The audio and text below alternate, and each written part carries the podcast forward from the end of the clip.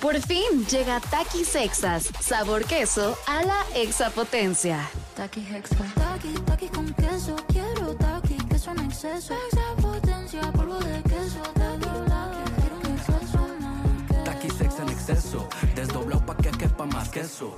Taki Hexa. Queso a la exapotencia.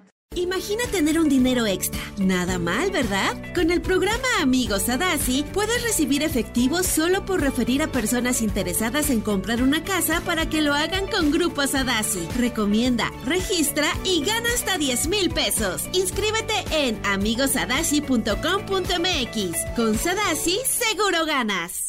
Estás escuchando Jordi en Exa, el podcast. Seguimos, señores, aquí en Jordi en Exa. Me da muchísimo gusto recibir a una de las colaboradoras de este programa, mi querida Alicia Rábago, pedagoga, maestría en orientación familiar, autora de tres libros de adolescentes, niños. Este, ay, Alice, eh, tú, eh, tú eres mi pastor y nada me faltará. Ay, ¿tú crees que qué peso tan difícil, no? Ay, Sí, sí. sí, oye, sigo aprendiendo, sigo equivocándome, tengo mis hijos y digo, ay, ya metí la pata, ahora recalcula. Eso está bien interesante lo que estás diciendo. Miren, yo también he escrito dos, tres libros para adolescentes junto con Gaby Vargas, eh, con muchísimos expertos, con mucha información, y también todo el día, todo el tiempo seguimos aprendiendo, equivocándonos. Claro, yo soy de la idea que entre más información tengas, menos rango de error tienes. ¿Estás de acuerdo, mi Alice? Creo que sí, más información que se apegue a lo que tú quieres, porque luego también mucha información confunde. Entonces es como, ah, bueno, le digo que no, le digo que sí, le grito, le bajo la autoestima, ah, no, eso dicen que le pasa. Entonces a veces te confundes. Creo que planteando hacia dónde vas sería el primer punto para luego decir, ok, esta persona piensa como yo, esta información me sirve, o me falta información de este punto, o me siento endeble aquí, o me he confundido porque veo que una mamá permite esto y yo no estoy de acuerdo, eh, me hace sentir mal, me incomoda. Ahí es donde hay que eh, informarte, porque creo que hoy es más, muchos padres me dicen, ay, antes no leían tanto los papás, ay, eh, se educaba así.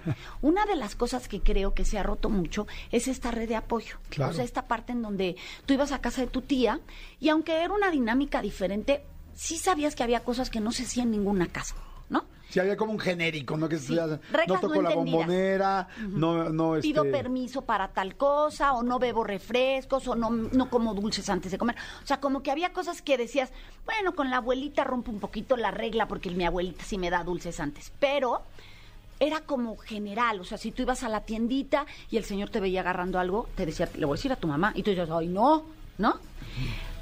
Hoy a lo mejor el niño le contesta, pues dile, te lo va a venir a pagar. ¿Me, me explico? Esas redes de apoyo se han roto mucho y creo que eso ha fracturado un poquito el sentirnos más inseguros Claro. como padres porque sentimos que a veces nadamos contra corriente. Eh, Estoy de acuerdo. Y ahora hay elementos nuevos que Uf. nos están partiendo. Hoy queríamos hablar un poco de bullying, pero yo quiero eh, orientarlo hacia las redes sociales y hacia las cámaras. O sea, antes ningún chavo traía una cámara en su escuela, antes ningún chavo tenía una red social donde pudiera publicar, porque hoy prácticamente el único que tenía una red social se llamaba Emilio Escárraga y Ricardo Salinas Pliego, que podían publicar lo que quieran. Ahora quien sea publica y lo ve todo el mundo. O sea, todos Claro.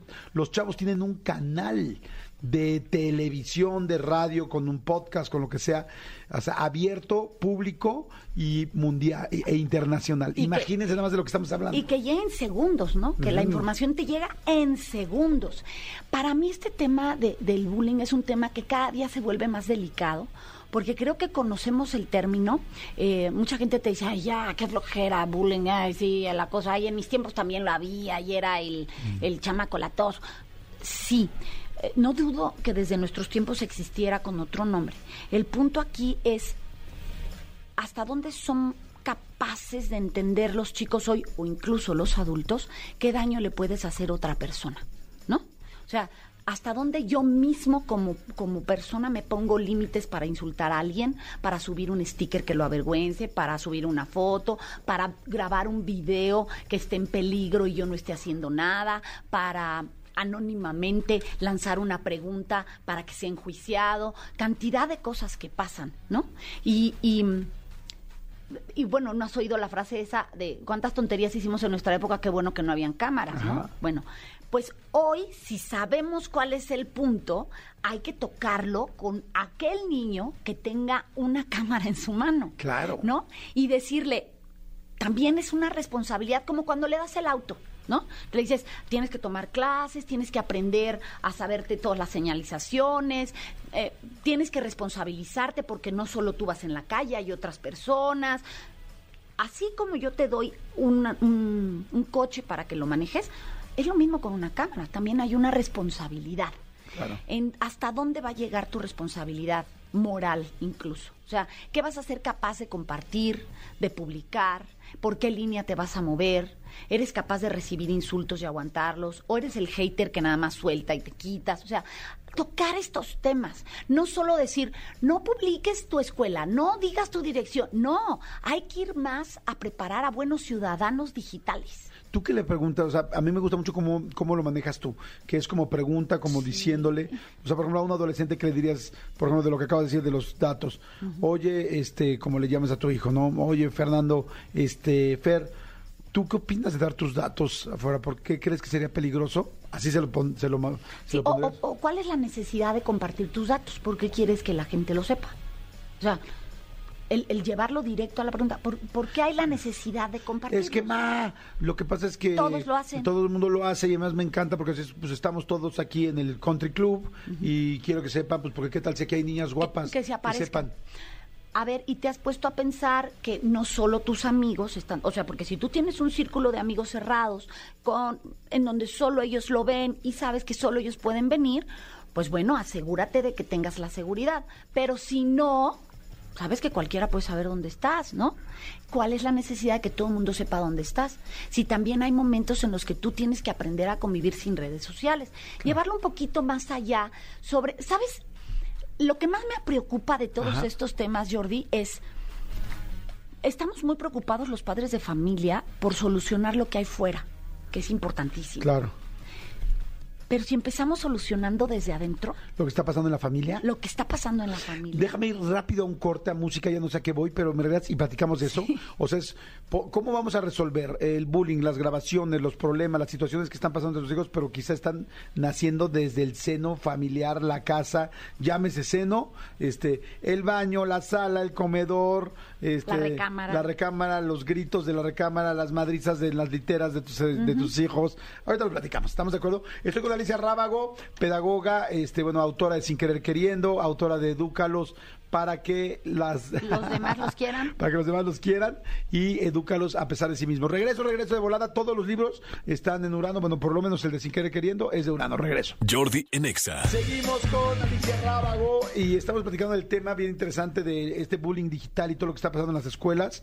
Que ahora te quiero preguntar de todo este asunto de la ley Olimpia. Ahora hay una ley donde cualquier chavito que grabe a otra persona y esto ofenda a esa persona y se haga público y lo, lo grabe y lo publique, este ya ah, inclusive la CEP, la UNAM aquí en México está pidiendo que se retira y le- los retira de la CEP y la UNAM. Yo ya conozco tres casos muy cercanos de gente que les está pasando esto ahorita, en este momento, y el niño, pero yo no sabía que voy a grabar, pero es que este nada más lo hice de broma y el broma ya está llevando a otros niveles. Pero me decías tú, todo empieza en la casa, o sea, estamos empezando desde ahí o deberíamos de ver qué pasa.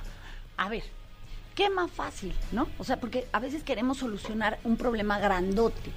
Empecemos por, por lo particular. Yo siempre digo, si tú empiezas desde tu microcírculo, seguramente ese microcírculo puede hacerse más grande como cuando avientas esa piedra al laguito y se va haciendo más grande.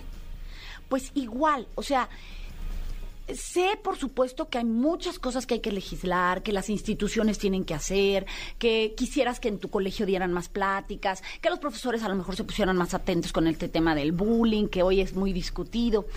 Pero también, por otra parte, piensa que como padres hemos quitado autoridad a las instituciones. No estamos trabajando en conjunto. A veces vamos y nos quejamos por cosas y decimos es que no nos hacen caso. Y el colegio dice es que si le hago caso a su niño me graba y medita. O sea, pareciera que es una guerra en lugar de dos equipos trabajando por ese bien común del niño. Es cierto, sí, sí. de entrada, pregúntate, ¿estoy de acuerdo con la escuela en la que está mi hijo?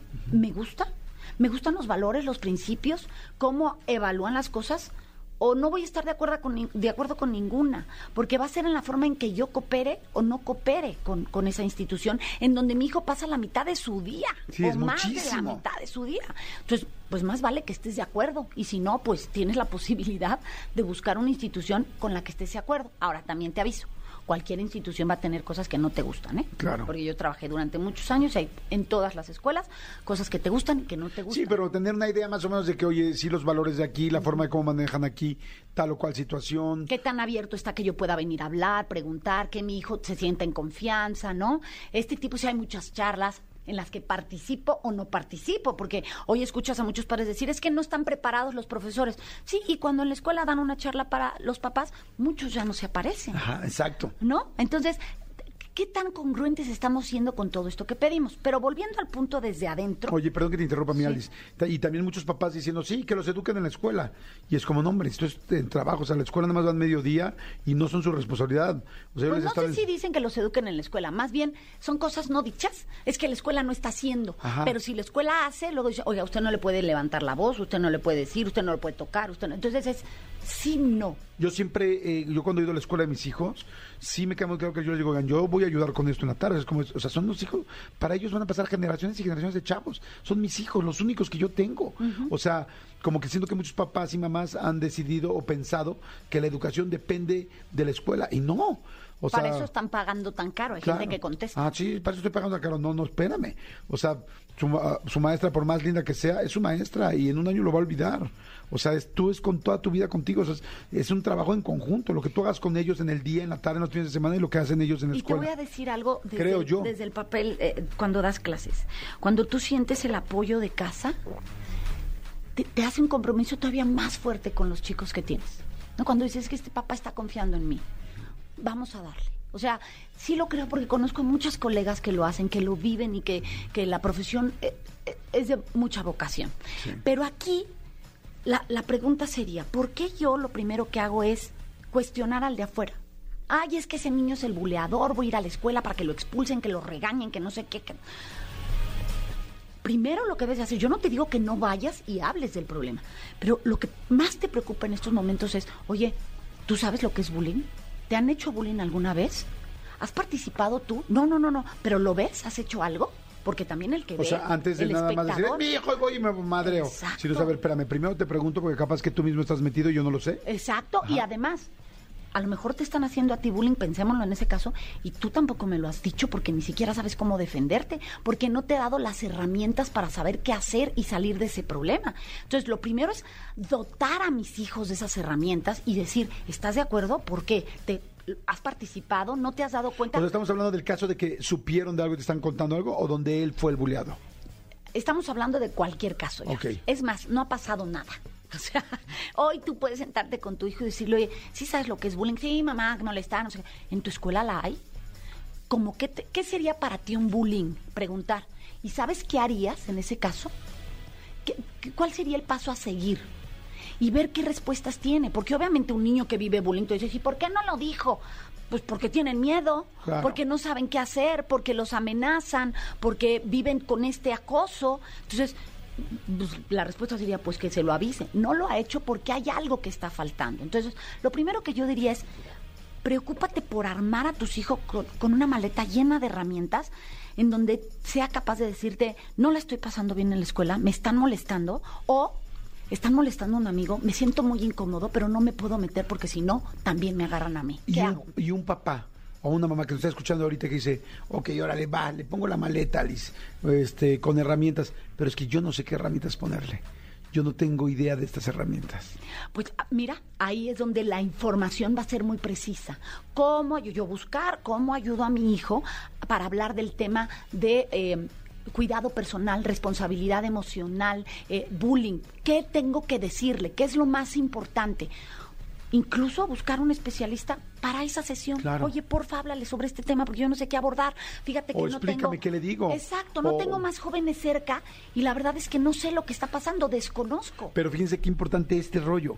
O sea, es no porque no lo sepas no es tu responsabilidad. No. O sea, no porque no lo sepas, es, pues es que no sé qué decirle, pues ya ni modo, no. Al contrario, si no lo sabes, él de cualquier manera, lo sepas tú o no lo sepas, se lo digas o no se lo digas, él va a enfrentar el problema o ella va a enfrentar el problema en la escuela. ¿Y sabes qué es lo o sea, más o duro? en donde sea, con sus amigos. ¿Sabes qué es lo más duro de todo esto? Que a veces se nos va la vida tan rápido que dices, debí de haber dicho, cerré los ojos y cumplió 14 y supe que pasó esto y ya me tardé. O sea, hoy sí, lo sé, lo sé, lo, lo sé y se los digo, no está fácil la educada. Es, vamos contratiempo en muchas cosas porque hay tanta información que a veces dices, ¿en serio? Mi hijo de nueve años sabe eso y yo no. Sí, sí lo sabe. Pregunta, cuestiona, siéntate a platicar. La única manera de saber qué tanto puedes ayudar o qué tanto te falta por decir es estar y es conocer a tus, a, tus hijos. Entonces decir, no, hombre, este lo veo bien verde. O a este, uy, a este le tengo que frenar dos pasitos el asunto, ¿no? Porque también me topo con padres que dicen, no, yo al mío no lo tengo que defender, el mío es bien gallito. Como diciendo, no me importa si él bulea. Mientras no me lo bulen a él, no hay bronca. No, pues es terrible. Ah, pues, Claro. pero si te Eres- topas con eso, Claro. ¿no? Yo, ¿por qué voy a ir a hablar al colegio si el mío no tiene problemas? No, pues porque a lo mejor lo que le hace falta es trabajar la empatía, Claro. ¿no? Está interesantísimo. Cada vez que viene Alice me encanta. Es Alicia Rábago, pedagoga con maestría en orientación familiar, autora de Sin Querer Queriendo, este libro de Urano. Eh, Este lo encuentran en cualquier lado, ¿verdad? En todos los encuentran en cualquier lado. También edúcalos para que los demás los quieran, Alicia Rábago. Y el siguiente es edúcalos a pesar de sí mismos. Ah, eh, todos de Alicia, por supuesto. Búsquenos, búsquenos en Amazon, en las librerías, en Gandhi, en Sanborns. Todos en, lados. En todos lados. En Amazon, mucha gente que nos escucha en muchos lados, pues así nada más le pones Alicia Rábago, Amazon, y de volada los encuentras. Alice, gracias. Gracias a ti. Me voy ya, mira, más cocheado, ¿eh? Todos los días hay que estarle aprendiendo. Gracias, corazón.